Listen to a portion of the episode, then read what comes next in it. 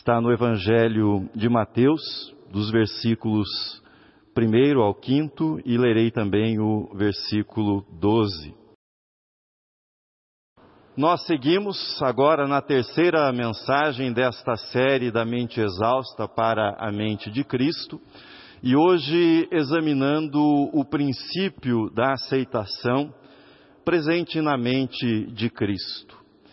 Mas antes de falar do princípio, eu quero compartilhar com você algumas observações sobre o modo como funciona a mente humana, o modo como funciona a nossa mente, o modo como trabalha o que nós chamamos de atenção.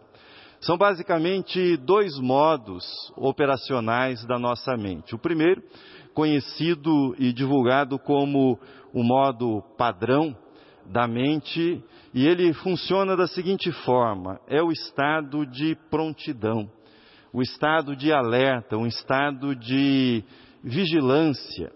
É aquele estado no qual nós podemos identificar as ameaças. Se trata de uma atenção vigilante, mas vigilante no sentido de vagante.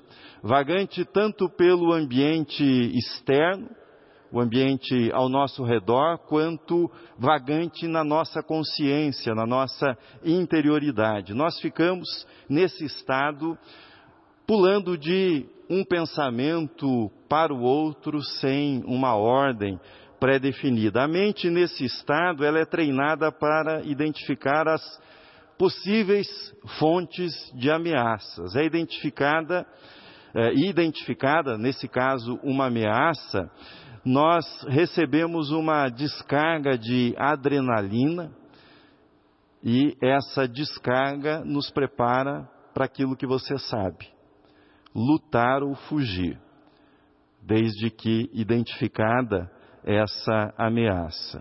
A mente alerta ela é fundamental. Esse estado operacional da mente ele é fundamental para a nossa sobrevivência, seja na selva, onde as ameaças são muitas, ou quando você vai atravessar uma rua. Você precisa de atenção para não ser atropelado. Porém, viver num estado permanente de alerta, que é o que o mundo hiperconectado no qual nós estamos faz conosco, ou seja, por meio de muitas iscas, nós somos fisgados para que a nossa mente, a nossa atenção seja mantida nesse estado de alerta o tempo todo. E viver nesse estado hiperconectado, manter a mente nesse estado é um fator de exaustão. Porque, embora seja um dos modos de funcionamento da nossa mente e essencial para a sobrevivência, como eu mencionei, nós não fomos preparados para viver permanentemente num estado de lutar ou fugir. Nesse tipo de alerta e recebendo com frequência essas descargas. O segundo modo pelo qual opera a nossa mente é o modo focado. Esse é o outro estado da mente. Nesse estado, trata-se da atenção dirigida para um foco. Nós temos nesse estado não a mente reativa, como no primeiro, mas uma mente criativa, propositiva de soluções para problemas, que é capaz de praticar o princípio da presença que eu apresentei no domingo passado. Esse é o estado que nós desejamos, por exemplo, quando nós precisamos realizar um trabalho que exige a nossa concentração, que exige a nossa atenção, quando nós entabulamos uma conversa com outra pessoa e que uma conversa que exige que você esteja de fato ouvindo aquilo que está sendo dito, escutando aquilo que está sendo dito. O que tenho falado aqui é que a intoxicação pensamentosa, ou seja, esse fluxo descontrolado de pensamentos, de estímulos que nós recebemos e, consequentemente, essa hiperconexão prejudica o nosso foco e rouba a nossa paz, o nosso bem-estar, a nossa capacidade de, de fato, manter a nossa atenção e solucionar os problemas que se apresentam no presente no qual nós estamos vivendo. O mundo hiperconectado em que nós vivemos e os seus incontáveis estímulos, eles empurram a mente para viver nesse modo padrão, nesse modo disperso, nesse modo vagante, preparado para lutar ou fugir, para gostar ou rejeitar. Mais do que isso, há avalanche de bytes, megabytes, terabytes que se faz acompanhar o tempo todo das reações de curtir ou não curtir, gostar ou não gostar, sou a favor ou sou contra, isso leva à exaustão. Não foi à toa que o ano de 2009, o termo escolhido para marcar o ano de 2009, 2019 foi cultura do cancelamento. Cultura do cancelamento. Viver o tempo todo tendo de classificar se você gosta ou você não gosta, se você aprova ou se você repudia, se é uma ameaça ou não, se você segue ou cancela, viver nessa predisposição, isso leva à exaustão. Ser humano algum aguenta viver o tempo todo nesse estado mental. É sábia a observação do teólogo e padre espanhol Pablo Dors. Ele assim escreve nesse contexto uh, ao qual estou me referindo. Ele diz: aquilo de que não gostamos tem o direito de existir. É óbvio, né? Mas isso parece ter sido esquecido. Aquilo de que não gostamos tem o direito de existir. E ele prossegue. O que nos desagrada pode inclusive nos servir, e nesse sentido, não parece inteligente fugir dele. Sob uma aparência desagradável, aquilo que nos desagrada tem uma essência necessária.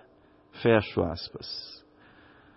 Usando o método da semana passada, de ilustrar, identificando algumas cenas da vida de Jesus, ilustrar o princípio, nesse caso da aceitação, eu tomo duas cenas da vida de Jesus para mostrar como, na prática, Jesus viveu o princípio da aceitação.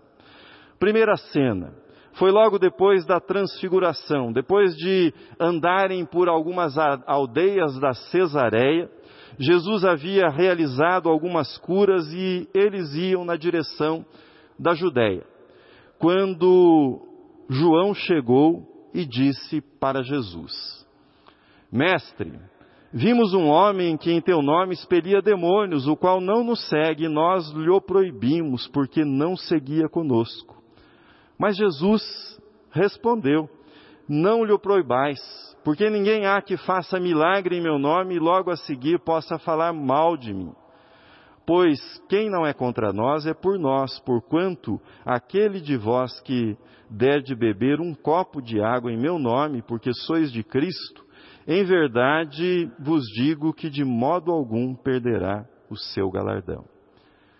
Cena 2 Jesus está no final do seu ministério e ele caminha para Jerusalém.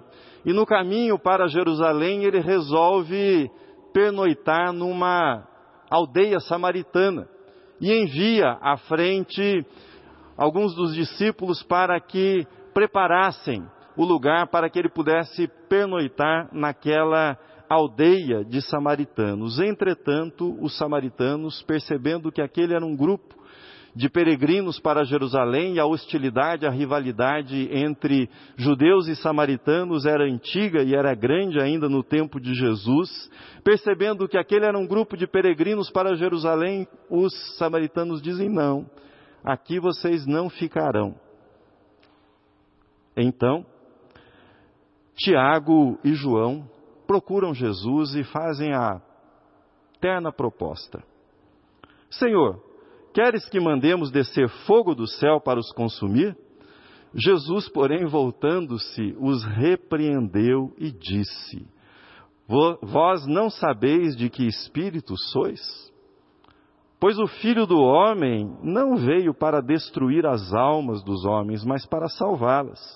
E seguiram para outra aldeia. A cultura do cancelamento, pelo que se lê aqui, não é coisa nova. Mas João e Tiago não conseguiram arrastar Jesus para o clima de guerra cultural que reinava entre judeus e samaritanos. Jesus deixa claro que o seu nome não era e não é uma propriedade dos seus seguidores mais íntimos. Não registraram marca. O nome de Jesus não é uma propriedade do seu círculo íntimo. A mente de Cristo, a mente de Cristo é e era tão generosa que e tão plena de aceitação que esse texto que eu li para vocês está no capítulo 9 do Evangelho de Lucas. E no capítulo 10 do Evangelho de Lucas, nós temos um dos textos mais conhecidos de Jesus, que é a história do bom samaritano. Agora pense comigo o seguinte: no capítulo 9 está registrado que os samaritanos não receberam Jesus na aldeia deles. E no capítulo 10, o herói da história contada por Jesus é um samaritano. Numa época como essa, de identidades grupais em guerra permanente, é importante prestar atenção à mente de Cristo. O diferente, o discordante, o dissidente tem o direito de existir e mais certamente eles são portadores de qualidades, eles são portadores de virtudes como todos no mundo.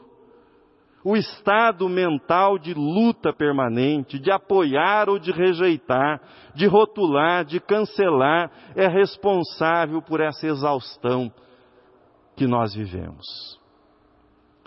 O desenvolvimento da mente de Cristo em mim me liberta da compulsão de ficar o tempo todo em alerta para promover o que me agrada e repudiar aquilo que me desagrada, para cancelar aquilo que me desagrada.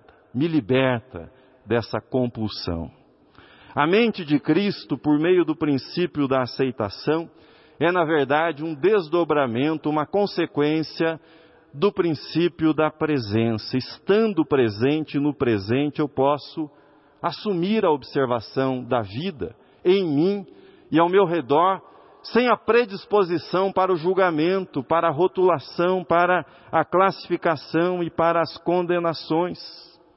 Eu posso fazer isso. Agora me permita avançar mais uma casa.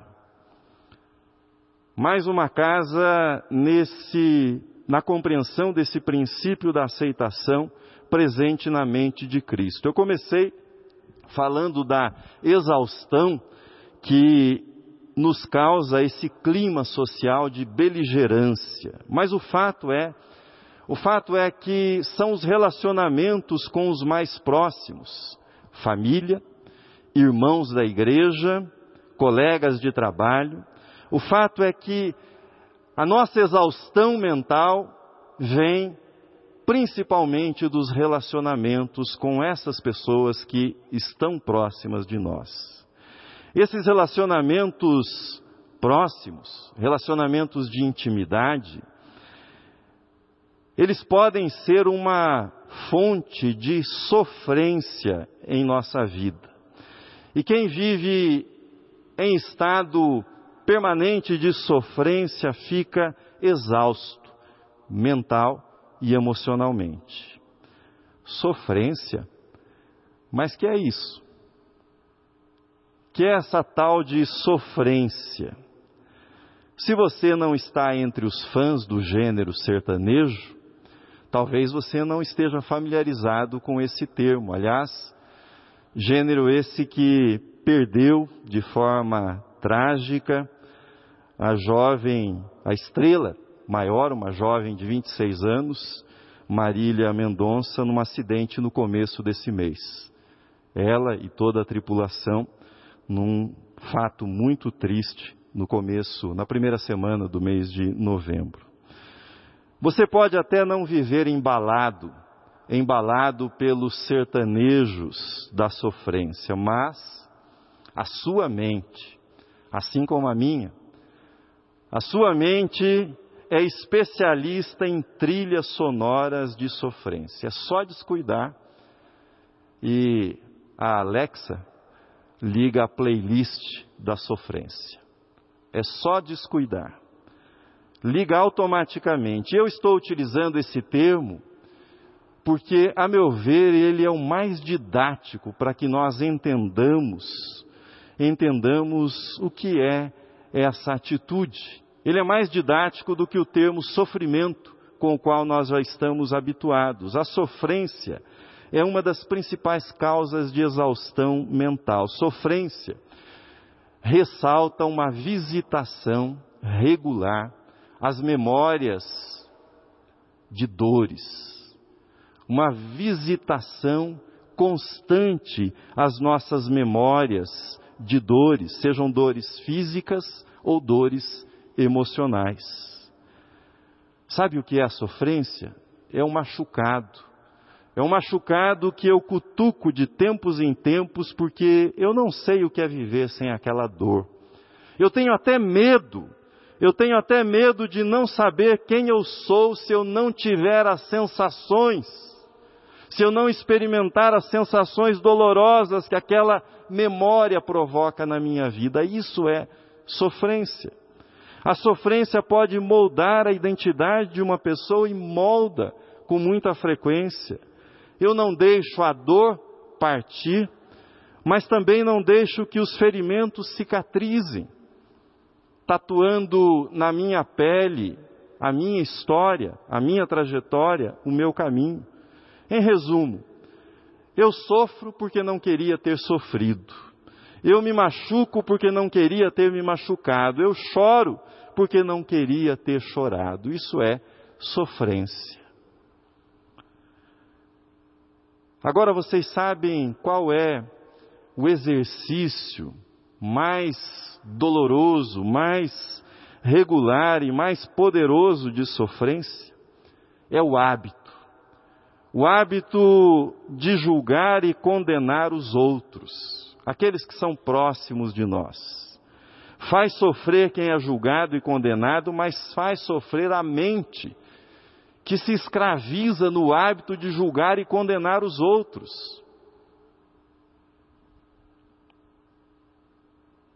Querer controlar, querer controlar o outro, sei que quando eu menciono isso, você imediatamente pode trazer à mente, ah, mas é para o bem da outra pessoa, e não duvido que essa seja a intenção, principalmente nos relacionamentos familiares, que essa intenção seja marcada por amor, por vontade de ajudar, mas esse efeito, essa atitude de tentar controlar e mudar o outro é uma sofrência sem fim, e é o caminho certo para a exaustão mental.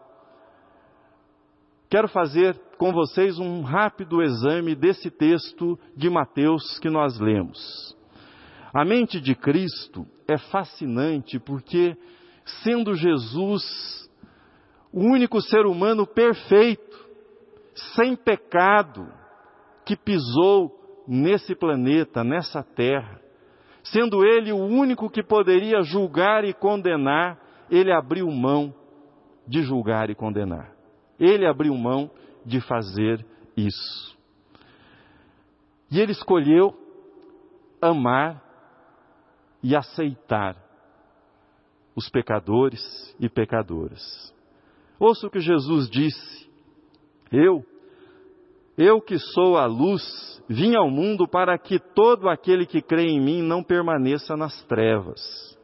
E se alguém ouvir as minhas palavras e não as guardar, eu não o julgo, Pois eu vim não para julgar o mundo, mas para salvar o mundo. Quem me rejeita e não recebe as minhas palavras, já tem quem o julgue. A palavra que tenho pregado, essa o julgará no último dia. João 12, de 46 a 48. Ouça duas coisas. Primeira, Jesus, o único neste mundo que poderia nos julgar, abriu mão de fazê-lo. E decidiu assumir o nosso lugar, a nossa culpa. Esse é, esse é o primeiro fato desse texto. Mas há um que às vezes a gente não percebe na leitura desse texto, que é o seguinte: ele diz que a palavra que tenho pregado, essa o julgará no último dia. Então, a segunda observação que eu faço, o último dia. O último dia ainda não chegou. O último dia ainda não chegou. Então, calma. Calma lá com o julgamento que você está fazendo.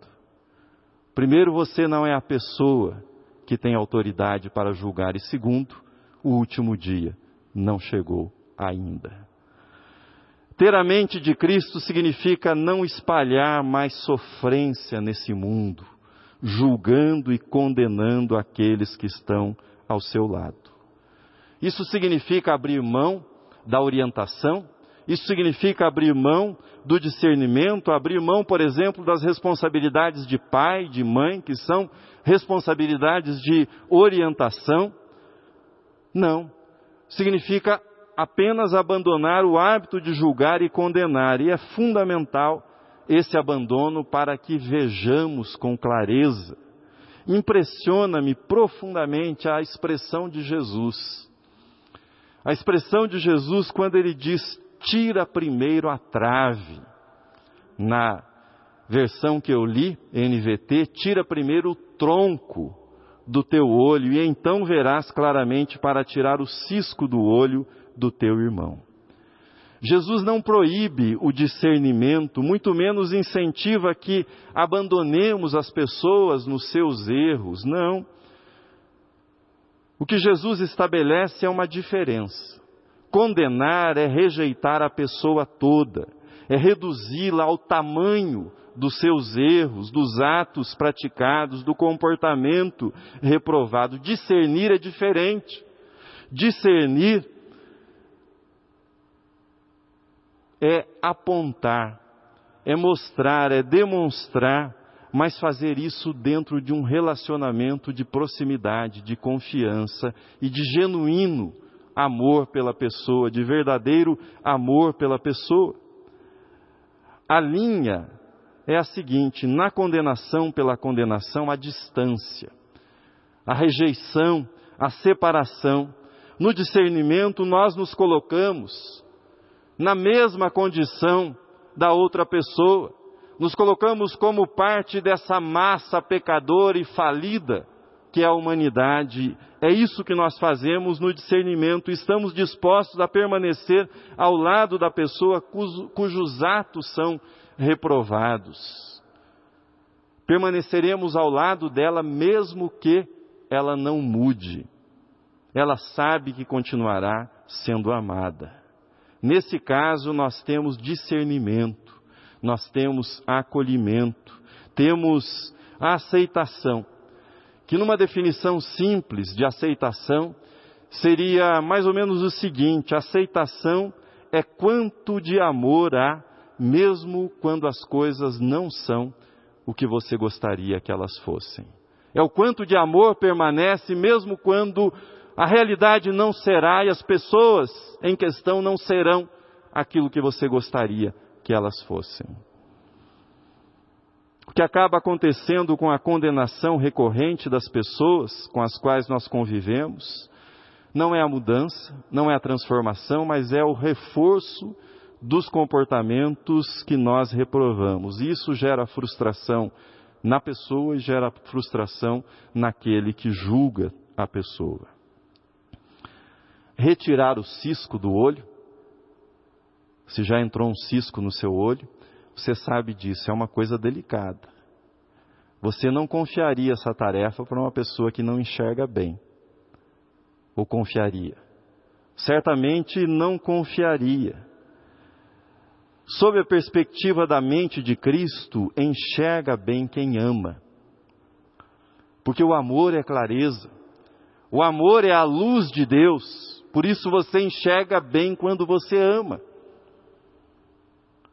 Mais do que isso, aquele que ama consegue enxergar como as coisas podem vir a ser com a ajuda de Deus, com a bênção de Deus, com a graça de Deus, com o amor de Deus.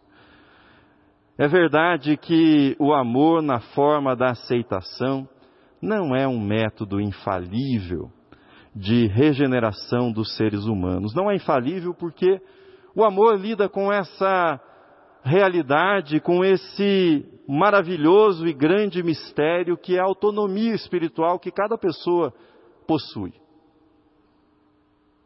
Cada pessoa tem autonomia espiritual. Por vezes a aceitação fracassará? Sim. Fracassará. Todavia, é melhor fracassar amando, aceitando, do que manipulando, do que tentando controlar o outro, do que impondo ao outro algum tipo de medo, de coação. O fracasso do amor, do amor nessa forma de aceitação, é o fracasso da própria cruz. A cruz é perda, a cruz é entrega, a cruz é derrota. Na cruz, para os discípulos, para os seguidores de Jesus, tudo parecia perdido definitivamente, as esperanças sepultadas, os sonhos de uma transformação mundial definitivamente sepultados para os discípulos na cruz. Mas o Cristo que decepciona enquanto crucificado, ressuscita, e ele aparece aos discípulos na manhã da ressurreição e mostra-lhes as mãos, e nas mãos os ferimentos do amor, os ferimentos da aceitação deles, os negadores. Ao mergulhar nos mistérios da mente de Cristo, nós entendemos que o amor, praticado na forma da aceitação do outro, ele não é infalível para produzir mudanças, porém, esse amor é a única força que nós conhecemos neste universo, capaz de perdoar decepções, capaz de sarar feridas, capaz de abrir sepulcros, capaz de ressuscitar mortos. É a única força. Não há outra força nesse mundo capaz de fazer isso.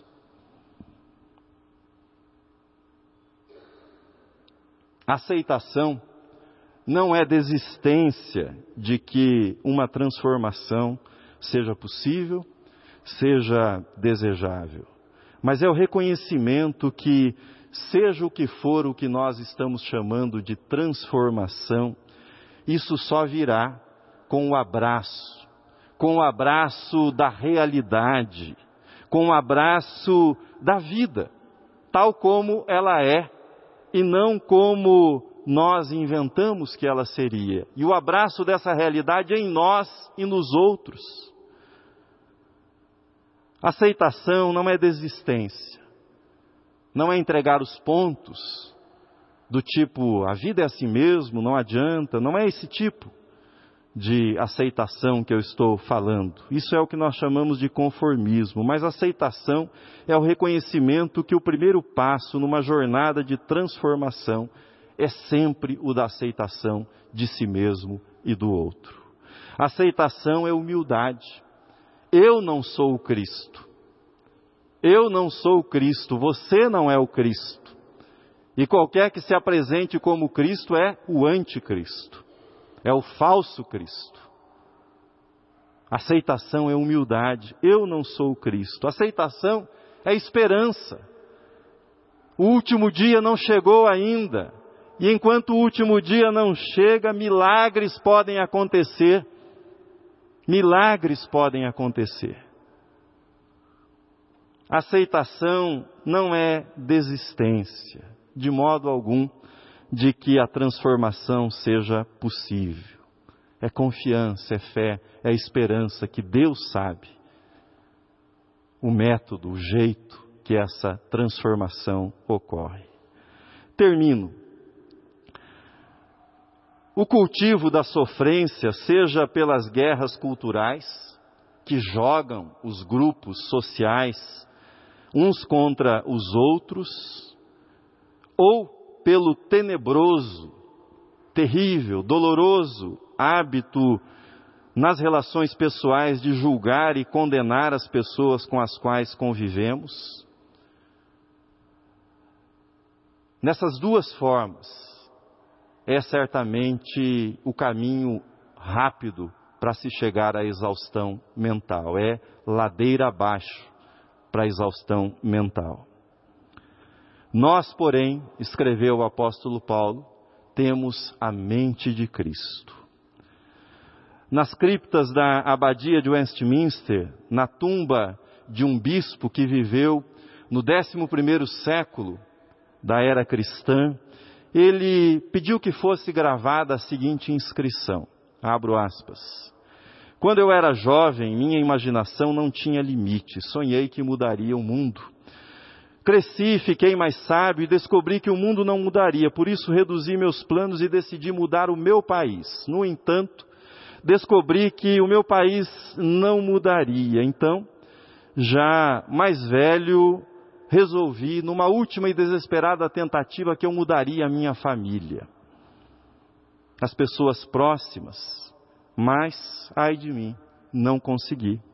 E agora, no meu leito de morte, finalmente percebi: se tivesse começado a mudança apenas em mim, então, o meu exemplo, o meu exemplo mudaria a minha família.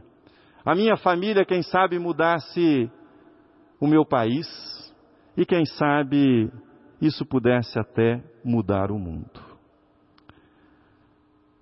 Ter a mente de Cristo ter a mente de Cristo é cultivar o princípio da aceitação. Da aceitação de si, da aceitação do outro. Aceitação não é desistência de que uma transformação seja possível ou desejável, mas o reconhecimento que o primeiro passo nessa jornada é sempre o da radical, da corajosa aceitação.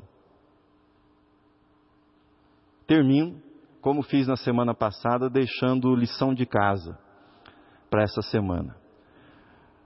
Observe se você consegue passar essa semana sem julgar e criticar.